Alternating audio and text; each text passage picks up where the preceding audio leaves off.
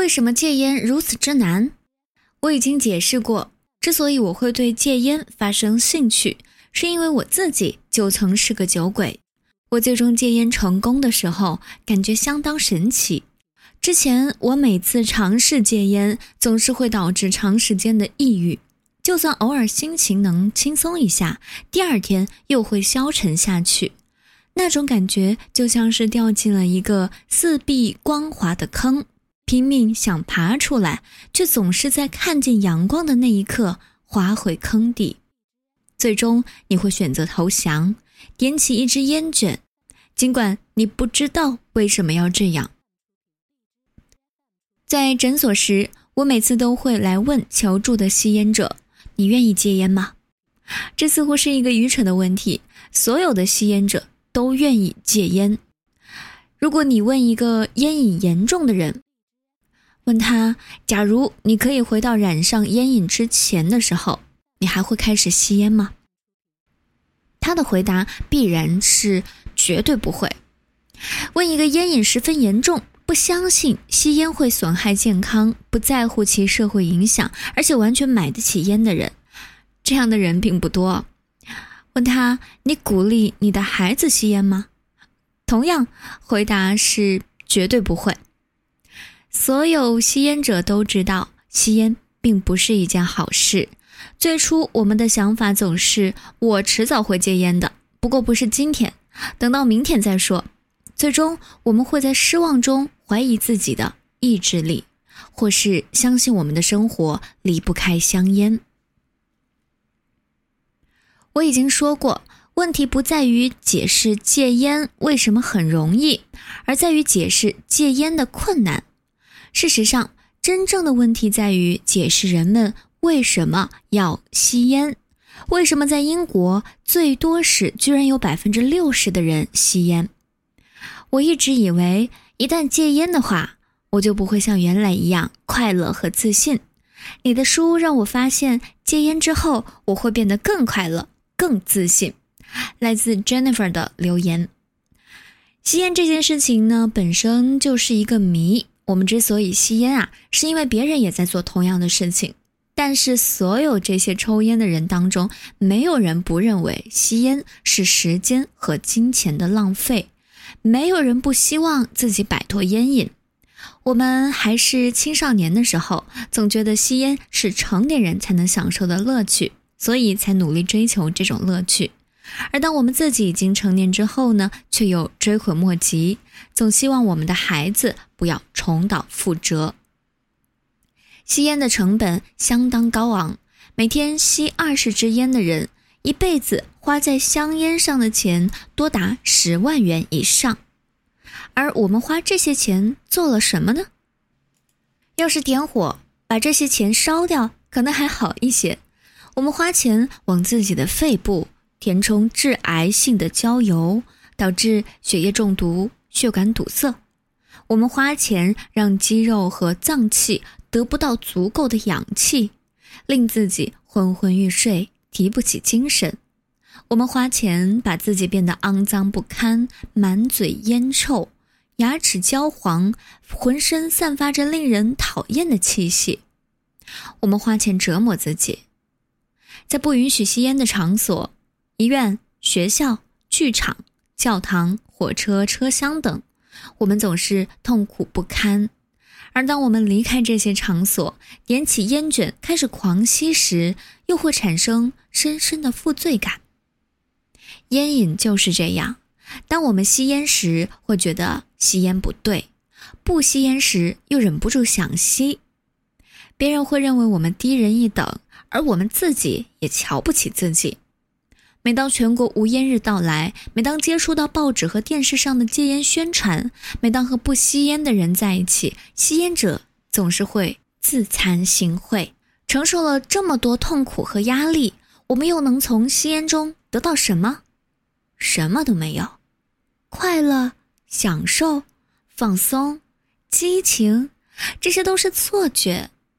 除非你认为故意穿上挤脚的小鞋，再把它们脱下来，就算是一种享受。我已经说过，真正的问题在于解释清楚人们为什么要吸烟。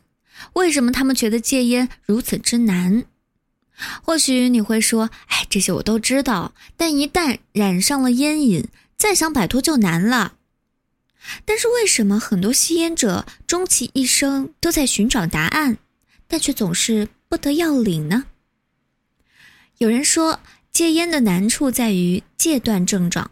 其实，尼古丁的戒断症状非常轻，绝大多数吸烟者一辈子都意识不到自己尼古丁上瘾的事实。有人说，吸烟是一种享受，他们错了。吸烟者自己并不喜欢烟味儿。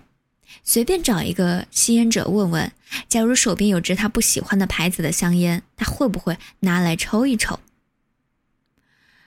如果别无他法。吸烟者甚至会把旧绳子点燃来抽。吸烟完全跟享受无关。我很享受龙虾的味道，但我绝对不会随身带着二十只龙虾，就像在烟盒里塞上二十支香烟一样。很多东西都能提供享受，但是我们在无法享受这些东西时，却不会感到空虚。有人试图寻找潜意识层面的原因，所谓的弗洛伊德综合症、复归于婴儿之类。实际情况正好相反，绝大多数青少年开始吸烟是为了假装成年人。如果真的在潜意识上复归于婴儿，我们就应该找个奶嘴来吮。有人认为吞云吐雾能让鼻孔里产生火辣辣的感觉，这种感觉非常刺激。这样的理由同样站不住脚。如果火辣辣的感觉就能产生刺激，那为什么不把燃烧的香烟塞进耳朵里？如果说这样做很荒唐，那把致癌性的焦油吸进肺部，岂不是更荒唐？有人说这样我手上才有事情做，那为什么要把烟卷点燃？嘴里叼着烟的感觉很好，那为什么要把烟卷点燃？烟气进入肺部的感觉很好，一点都不好。这种感觉又称为窒息。很多人认为吸烟可以缓解无聊，这也是一种错觉。无聊是一种精神状态，香烟可没有任何有趣之处。身为烟民的三十三年中，我的理由一直是吸烟能让我放松，给我信心和勇气。我很清楚吸烟有害健康，而且成本高昂。我为什么不去医生那里，让他给我开点别的什么药物，帮我增加信心和勇气？因为我知道他只会开出别的什么药物，绝不会让我继续吸烟。这不过是个借口，绝谈不上理由。有人说他们吸烟是因为他们的朋友也吸，他们真的这么愚蠢吗？要是这样，他们最好现在就开始祈祷，他们的朋友啊，不要把自己的头剁掉。最终，大多数吸烟者会得出这样的结论：吸烟不过只是一种习惯，这并不算是解释，但。当一切解释都无法成立的时候，这是唯一的借口。不幸的是，这种借口同样缺乏逻辑。我们的生活习惯总是在不断改变，唯独吸烟一成不变。相信吸烟是一种习惯，而习惯总是很难改，这是最大的误解。习惯真的很难改吗？在英国，我们习惯了靠左侧通行。但一旦去欧洲大陆或者是美国，我们立刻就能适应过来。习惯并不难改。事实上，我们生活中的每一天都在改变旧的习惯，养成新的习惯。如果说吸烟是一种习惯，那么这种感觉糟糕透顶，有害健康，浪费钱财，遭人恶心。我们全心全意想改掉习惯，为什么偏偏改不掉？答案很简单，吸烟并不是一种习惯，而是尼古丁上瘾。绝大多数吸烟者不了解毒品上瘾的机制，所以才会觉得戒烟无比困难。他们的主要理由是吸烟能给他们带来享受或寄托，放弃吸烟是一种牺牲。然而，事实真相却是，一旦你理解了尼古丁上瘾的机制以及你吸烟的真正原因，你就会停止吸烟，就这么简单。三个星期之后，你就会开始扪心自问：当初你为什么吸了那么久的烟？为什么你不能说服其他吸烟者不吸烟的感觉多么好啊？